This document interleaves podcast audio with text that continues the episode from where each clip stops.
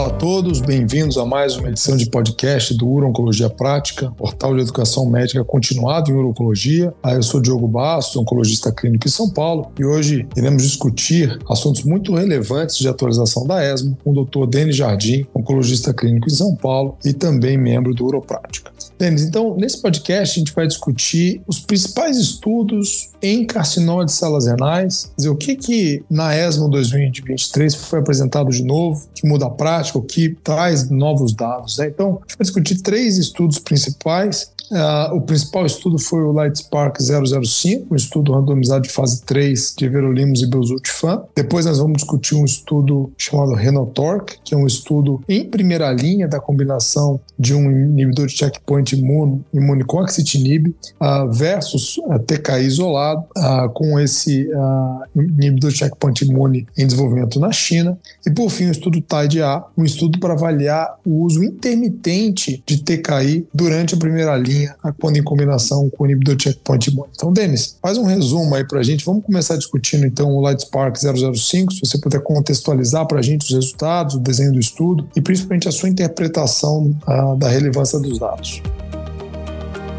Perfeito. Obrigado, Diogo. Bem-vindo a todos a esse podcast. A gente tem gravando essa edição, lembrando que a gente teve um evento ao vivo de pós-ESMO, e a ESMO teve tanto resultado em tumores geniturinários que a gente acabou não tendo até tempo suficiente para discutir a parte de câncer de rim. Mas acho que não foi uma parte talvez não menos importante, então aqui a gente quer discutir esses aspectos. Esse primeiro estudo que eu gostaria de mencionar foi um estudo randomizado prospectivo chamado Lightspark Park 005, uh, que é um estudo que foi apresentado na sessão oral, e esse é o primeiro estudo randomizado na população com câncer renal avançado, que já falhou a formas de tratamentos incluindo a imunoterapia, pelo menos um anti-PD1, PDL1 e pelo menos também um anti-VGF-TKI, que é algo relativamente inédito no nosso meio, um estudo randomizado.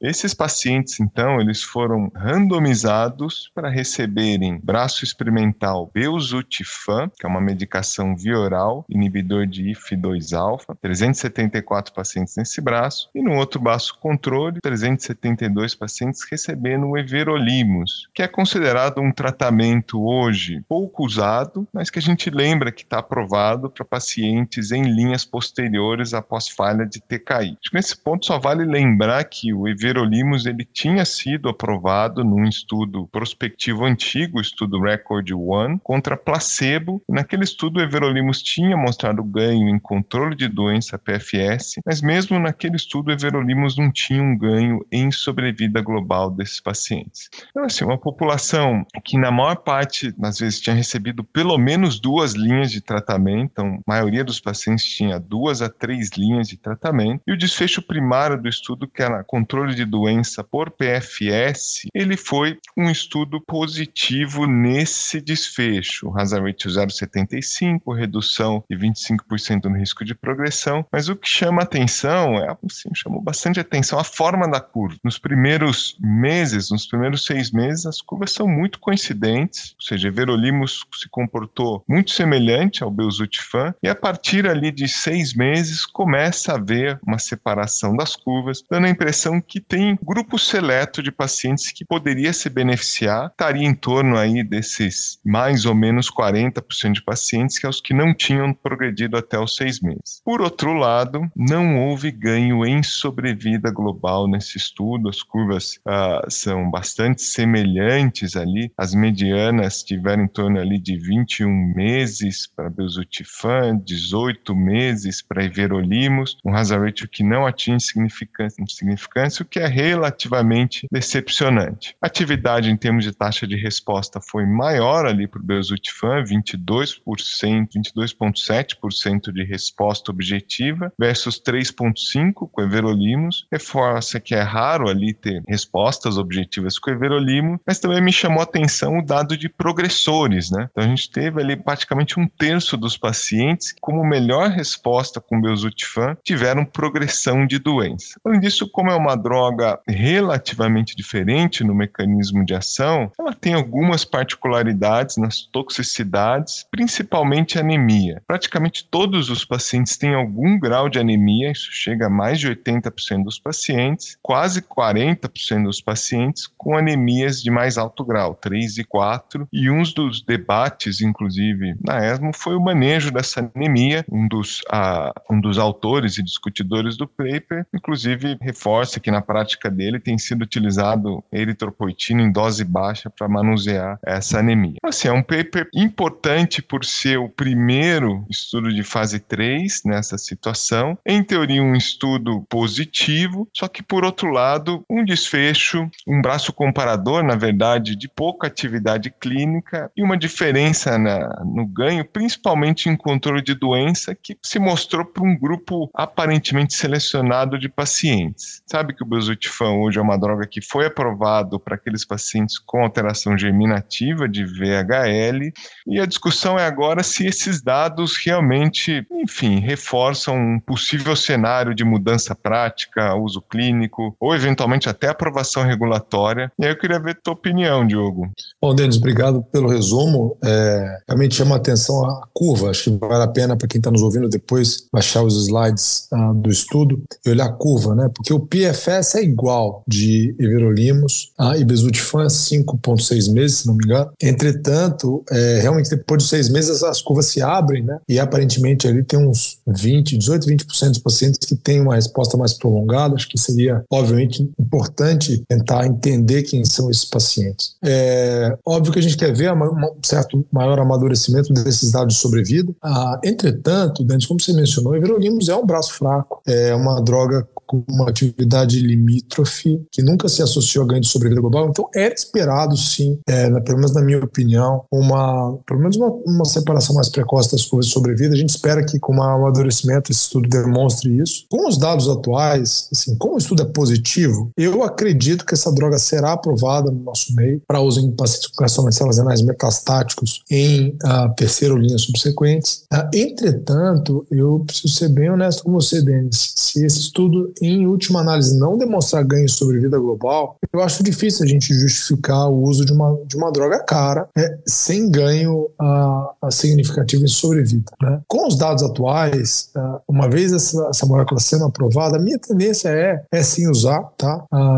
Porque, enfim, o dado de sobrevida ainda pode surgir no futuro. E aparentemente tem uma parcela de pacientes que se beneficia, a taxa de resposta gira em torno de 20%. É, então, de fato, é uma droga que tem a sua atividade, a, a única questão é que todos esperávamos uma atividade um pouco mais robusta, especialmente nessa comparação com o everolimus. É, exato. Acho que a impressão dessa molécula é que ela vai ter um papel importante no arsenal terapêutico futuro do câncer renal de células claras. É só em virtude ali desses resultados, vai, vamos chamar um pouco aquém das nossas expectativas, se esse vai ser o melhor cenário. A gente sabe que é uma droga que atua exclusivamente na via antiangiogênica, anti-VGF, principalmente ali uh, inibindo V2-alfa, a degradação, né? Uh, então, o que se especula é que talvez o cenário menos sujo para essa droga, porque à medida que o câncer de rim ele vai progredindo falha VGF, imunoterapia, ele se torna uma doença mais agressiva e talvez menos dependente do VGF. Provavelmente os melhores resultados vão vir mesmo dos estudos em combinação ou em monoterapia e em linhas mais anteriores. Até na própria ESMO teve um dos estudos prospectivos de Belzutifan com cabozantinib, a corte de primeira linha, uma taxa de resposta bem importante, 70%, um PFS de 30 meses, um regime sem imunoterapia. Claro que isso é um estudo de fase 2, tem suas limitações, está falando de 50 pacientes, mas uma combinação que não inclui a imunoterapia, que a gente carece hoje em dia, com uma atividade interessante. Então, talvez realmente acho que esse seja um caminho para o Belzutifan mostrar o seu, seu melhor valor ali no tratamento do câncer de rim. Concordo, Denis. Bom, agora vamos, vamos rapidamente agora para os outros dois estudos. É, que, qual a sua opinião do estudo uh, TIDE A? Quer dizer, é, é, é, faz parte da sua prática? A gente já tinha aquela discussão de você eventualmente fazer tratamento intermitente com TKI, monodroga, né, no passado, em pacientes com toxicidade ótimas respostas. Isso ainda não tinha sido avaliado é, num cenário de combinação de IO-TKI. Na verdade, a gente tem dos estudos é que a gente para a imuno com dois anos e segue o TKI. Ah, qual a sua impressão em relação a esse estudo de intermitência? Eu, particularmente, acho um desenho bem interessante, especialmente porque o principal componente de toxicidade dessas combinações geralmente é o TKI. Eu queria ouvir aí seu resumo e suas ah, perspectivas desse estudo. É, eu acho que assim, apesar de não ter sido um estudo muito comentado, a ideia que está por trás desse estudo é muito interessante para nossa prática clínica. Né? Como você mencionou, Diogo, a gente tem muita toxicidade do TKI, é uma droga que atrapalha a qualidade de vida dos pacientes na maior parte das vezes. Então, esse estudo, de forma prospectiva, ele tratava pacientes com uma combinação de avelo e axe, que não é a combinação mais utilizada, a gente precisa mencionar isso, que é uma das poucas combinações no estudo Javelin Reno que não teve ganho sobre vida global. E aí, os pacientes que atingiam ali na semana 36, nove meses, resposta completa ou parcial, poderiam interromper o TKI, no caso axitinib, e seguir com a imuno. Isso só era possível nos pacientes que tinham alguma forma de resposta. E o estudo mostrou que interrompendo o TKI, mais ou menos em três quartos dos pacientes mantiveram a resposta, ou seja, não progrediram com oito semanas, e a mediana dessa interrupção foi 16 semanas, dessa, enfim, manutenção com imuno virgem de TKI. Realmente melhorou bastante ali a questão de efeitos adversos que eram relacionados ao TKI, né? principalmente o principalmente pressão, fadiga, etc. Então, acho que a informação prática que a gente deve ter, até juntando com os dados de intermitência no passado, que eu acho que tem um limiar mais baixo num paciente que tem algum nível de resposta, principalmente se aquele TKI está uh, atrapalhando a qualidade de vida com eventos limitantes, em dar pausas de tratamento. Acho que isso eu tenho feito eventualmente na prática. Eu me sinto mais à vontade quando efetivamente a toxicidade está presente. Tem pacientes que acabam tolerando bem, a gente reduz a dose e aí segue o uso do TKI, mas eventualmente em pacientes bom respondedores, a gente não tem como diferenciar se aquela boa resposta do combo veio da imuno ou veio do TKI. E se o TKI ele está tendo toxicidade, eu acho justo a gente interromper, como o estudo mostrou, e aí acompanhar o paciente de perto e eventualmente numa piora, numa progressão, retomar o uso. Acho que ele reforça uma impressão prática que a gente tinha. Você está nessa mesma linha, Diogo? Você acha que é algo algo que, apesar de não ser um estudo grande, reforça essa prática? Eu estou bastante alinhado, quer dizer, óbvio que, em primeiro lugar, a gente ajusta a dose, né? Mas tem alguns pacientes que ainda assim têm dificuldade, especialmente aqueles pacientes com excelente resposta, né? Depois de entre 6 e 12 meses, né? O estudo inclui 9 meses. Eu acho bem razoável uh, você interromper o TKI e retomar depois. Óbvio que isso não é um estudo é, randomizado, de números grandes, né? Um número grande de pacientes, uh, mas eu acho que é um estudo que pelo menos respalda uma estratégia segura uh, para uma parcela pequena de pacientes. E para finalizar, então, só mencionar né, o estudo Renal Torque com uma nova molécula. É, enfim, se você puder resumir para a gente das suas perspectivas e se você puder comentar a sua impressão em relação ao braço controle. Ainda, ainda é ético incluir TKI e monoterapia nesses braços controles?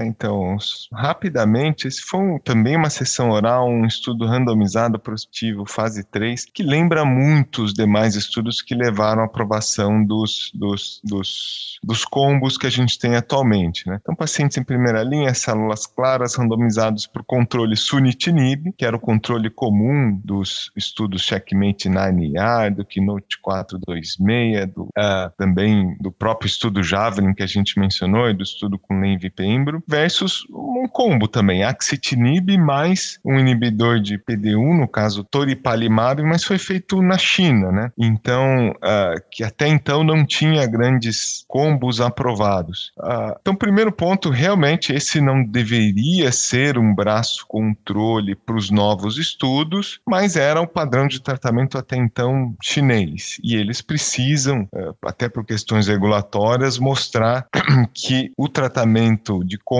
na população deles em relação ao sunitinib seria superior. O estudo foi muito em linha com o que a gente viu dos combos, né? Desfecho primário sobre vida livre de progressão positiva, lembrando que aqui eram só pacientes de risco intermediário e ruim, esse estudo não inclui o risco favorável, ganho também em aumento de taxa de resposta e a sobrevida global nesse momento ela ainda não pôde ser avaliada formalmente do ponto de vista estatístico, mas também uma redução do risco de morte, a gente vê que as coisas se separam. Acho que é um estudo estudo que reforça mais um que TKI em combo com imuno é superior a sunitinib como atividade, incluindo desfechos como controle sobre vida global. E acho que do ponto de vista global é um estudo importante por aumentar acesso em áreas do mundo que não tinha acesso, e também por trazer novos competidores no mercado. Né? A gente espera que, de alguma forma, essas moléculas com concorrências, ainda mais de mercados diferentes, como é o chinês, possam eventualmente reduzir custo, aumentar acesso, uh, para que, enfim, os tratamentos não sejam só eficazes, mas que eles sejam acessíveis. Maravilha, Denis. Bom, com isso a gente conclui uh, os highlights uh, dos principais estudos de castoma renal apresentados na ESMO 2023. Queria agradecer a todos que estão nos ouvindo, convidá-los a continuar nos acompanhando, tanto os podcasts quanto os eventos online ao vivo. Agradecer ao meu colega Denis e aos nossos apoiadores do Uroprática. Um abraço a todos. Um abraço, até o próximo.